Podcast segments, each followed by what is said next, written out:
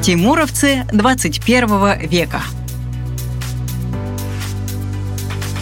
Анор Тукаева. Такие проекты, как наш, дают людям надежду на другое отношение к наследию и памяти. В середине прошлого века во время строительства Волго-Балтийского канала село Крахино Вологодской области ушло под воду. На его месте осталась полуразрушенная церковь Рождества Христова, которая вошла в историю как единственный в России храм на воде, сохранившийся после затопления. Спустя более полувека, в 2009 году, церковь привлекла внимание молодой девушки-студентки Анор Тукаевой, которая решила во что бы то ни стало сохранить для потомков память, поселившуюся в разрушенных стенах.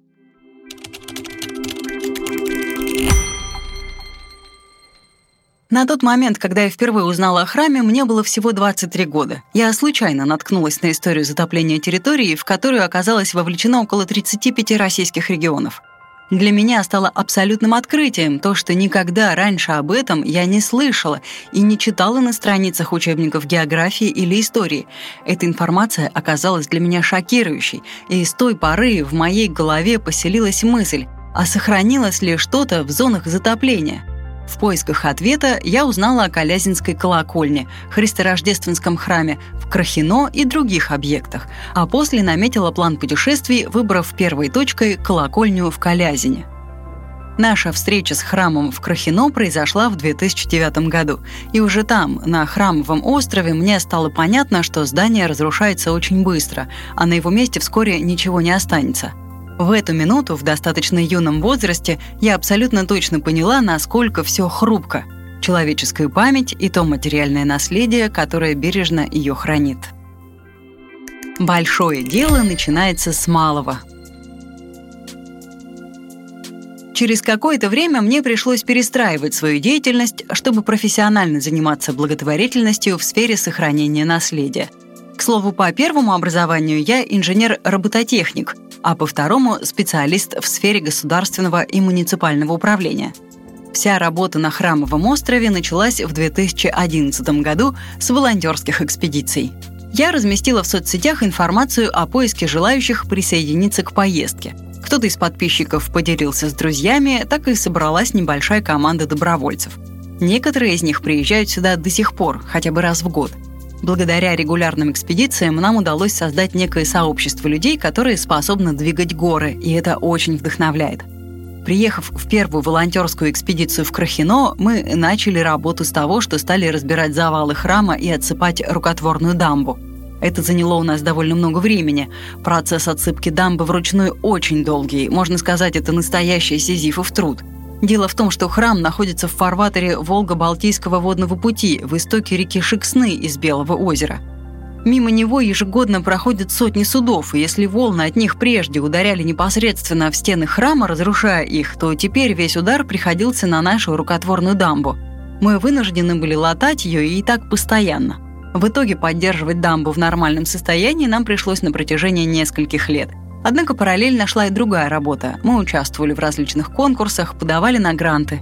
В конце 2018 года наш проект стал призером Русского географического общества, и тогда мы получили целевой грант на обустройство инженерной дамбы берегоукрепления.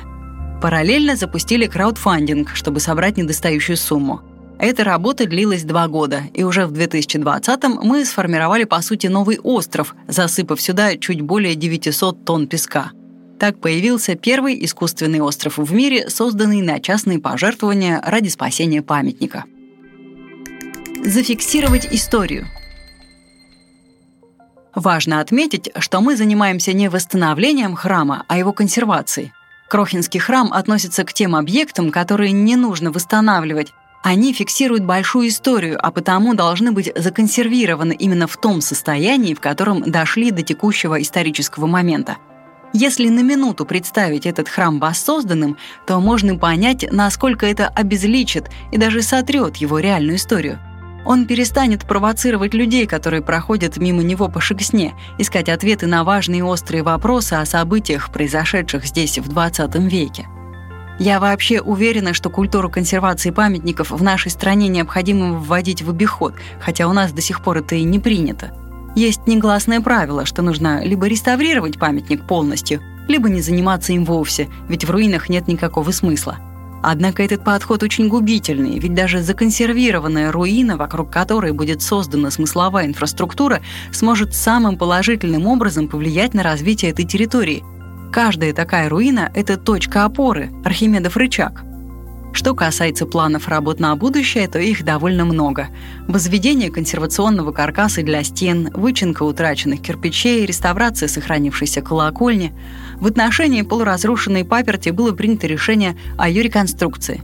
Дело в том, что храм в настоящий момент не имеет ни одного замкнутого помещения – Таким помещением станет пространство между папертью и колокольней, внутри которого будут восстановлены лестничные марши, ведущие на второй этаж храма и верхние ярусы колокольни. Кроме того, мы очень надеемся, что храм будет служить в качестве символического маяка. Как в начале 1960-х годов, когда в Крохинском храме была размещена самая настоящая газовая лампа для обозначения маяка зоны затопления – Храм-маяк был даже нанесен на речные лоции и какое-то время эксплуатировался как навигационный объект. Но потом русло реки спрямили, установили на реке новые бакины, и маяк в куполе храма стал не нужен.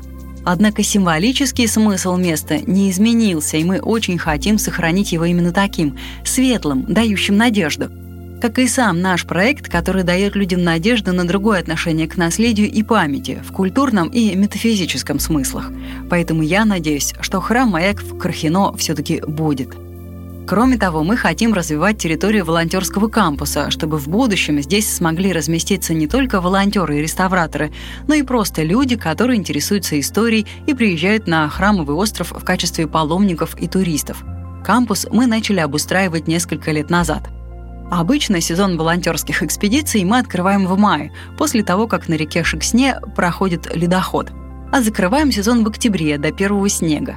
Добираемся мы сюда на лодках, а размещаемся в волонтерском кампусе. Там есть несколько бытовок, летняя кухня и настил для палаток. Волонтерский труд – это чистое вдохновение. Часть работ по-прежнему ведется в волонтерском формате, который полностью оправдал себя за минувшие годы – Неоспоримым достоинством волонтерской работы, на мой взгляд, является возможность увидеть ее результат сразу, в отличие, скажем, от интеллектуальной сферы деятельности, когда результаты труда всегда отложенные, причем иногда на годы вперед. В последнем случае тратишь порой массу усилий, а твой труд остается незамеченным. Здесь все иначе, просто и понятно. Разобрал завал, убрал мусор и сразу видишь перед собой чистое пространство.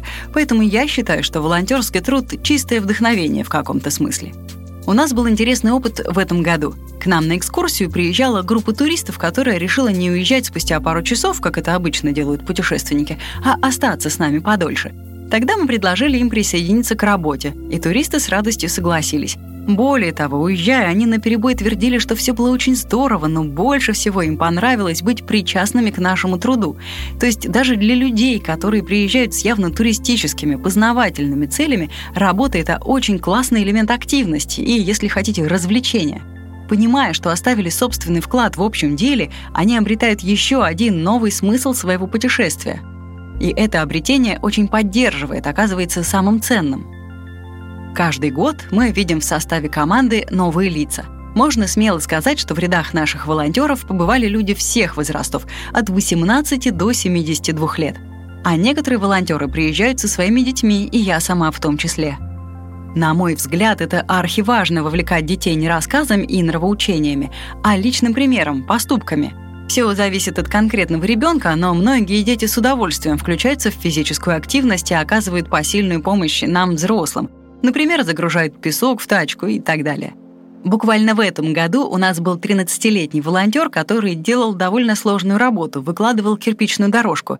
Иной раз и взрослому не удается сделать так хорошо и аккуратно, а у него получилось. Закончил всю работу самостоятельно, а потому дорожку мы назвали его именем. Хрупкая штука — память.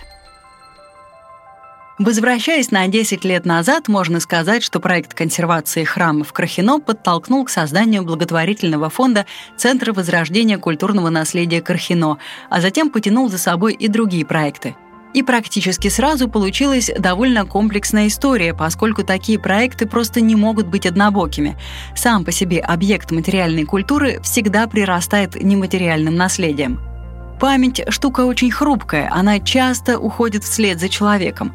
Но если есть стены, их нужно наполнять исторической памятью. Это как некий хребет, на котором все держится. Как только исчезает материальная, память быстрее рассыпается. После погружения в проблему сохранения наследия стало понятно, что наше общество не считает эту сферу важной. Поэтому в какой-то момент в рамках своей деятельности мы осознали, что нужно не только развивать волонтерское сообщество, но и привлекать внимание к самой проблеме сохранения наследия. Именно поэтому в 2018 году мы запустили проект «Про наследие медиа», в котором рассказываем о низовых общественных инициативах в сфере наследия.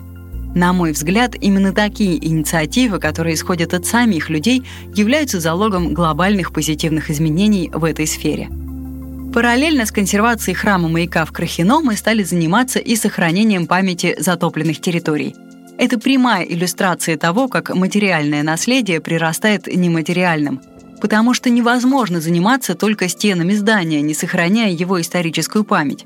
Храм строили люди, которые любили это место, молились там, и эта человеческая история в какой-то момент начинает выходить на первый план – так получилось, что воспоминания переселенцев из зоны затопления мы начали записывать практически в первые же годы проекта, пытаясь сохранить ту самую хрупкую память, о которой я говорила ранее. А потом из этого выросло отдельное музейное направление деятельности нашего фонда. Сейчас музей существует в виртуальном формате, но мы собираем артефакты и для классической экспозиции, чтобы сделать музей в Белозерске, ближайшем городе от Храмового острова. Хотим, чтобы в нашем музее история затопления раскрывалась с ракурса жизни переселенца, маленького человека, участника большой истории. У нас уже достаточно большой набор найденных артефактов затопленной жизни, но процесс наполнения, дополнения и оживления продолжается. Сейчас в нашей коллекции много керамических осколков разных веков, кованые предметы, фрагменты домашней утвари и прочее – также в 2019 году мы сделали документальное кино «Незатопленные истории Белого озера», в основу которого положены аудиовоспоминания переселенцев, чьи родные дома были уничтожены водой. Следом возник проект «Сказки Крохинских болот», в котором мы попытались трансформировать трагичные воспоминания переселенцев в сказки. Этот формат стал удачной находкой, чтобы рассказывать о тяжелых событиях в короткой, доступной и легкой форме – Сейчас мы продолжаем ту же работу и готовим к выпуску набора из 20 открыток со сказками. Параллельно продолжаем заниматься архивными поисками. Важные для нас открытия происходят практически постоянно, поэтому я думаю, что это работа на целые годы. Главное, что вдохновляет идти дальше, люди, которые включаются в работу фонда и проявляют к ней интерес – Каждый новый волонтер, посетивший храмовый остров, привносит свою энергетику, а сам факт того, что добровольцы продолжают приезжать сюда снова и снова спустя десятилетия, дорогого стоит. За эти годы я поняла, что в Крохинском проекте участвуют лучшие люди нашей страны, с которыми вместе мы продолжаем сохранять нашу общую историю. Это проект отраслевого журнала «Вестник. Тимуровцы 21 века» о детях и молодых людях, вносящих лепту в преображение городов и деревень. Проект создан при поддержке автономной некоммерческой организации Институт развития интернета. Расскажите о нашем герое друзьям, поделитесь этим текстом в своих социальных сетях.